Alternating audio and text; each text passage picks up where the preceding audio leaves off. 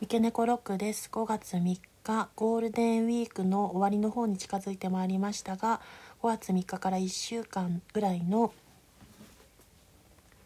全体運勢を読み解いていきたいと思います。状況が1枚と結果が1枚と未来を2枚引いておりますので4枚計あの4枚のカードで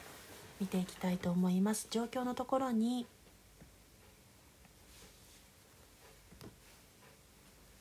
悪魔のカードが出ておりますので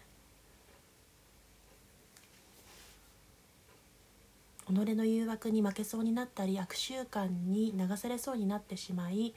気持ちが落ち着かない状態であることを意味しておりますしそこに打ち勝たなければならないという状況にあることも示していますがそこをしっかりとクリアして自分の中で解決していくと結果のところに安定性を得れるという皇帝のカードが出ておりますのでエンペラーというカードが出ておりますので社会的な継続的な安定性の場所を得れるということも暗示しております。そしてスターのカードが出ていることから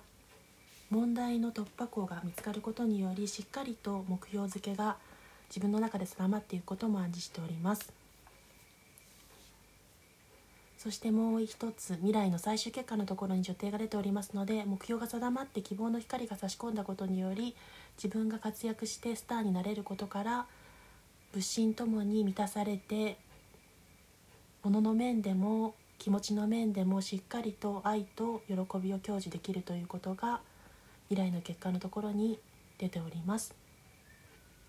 そして物心ともに満たされたところで人に寛容で受容的になれることから自分の魅力もどんどんと右肩上がりに引き上がっていくということが出ておりました。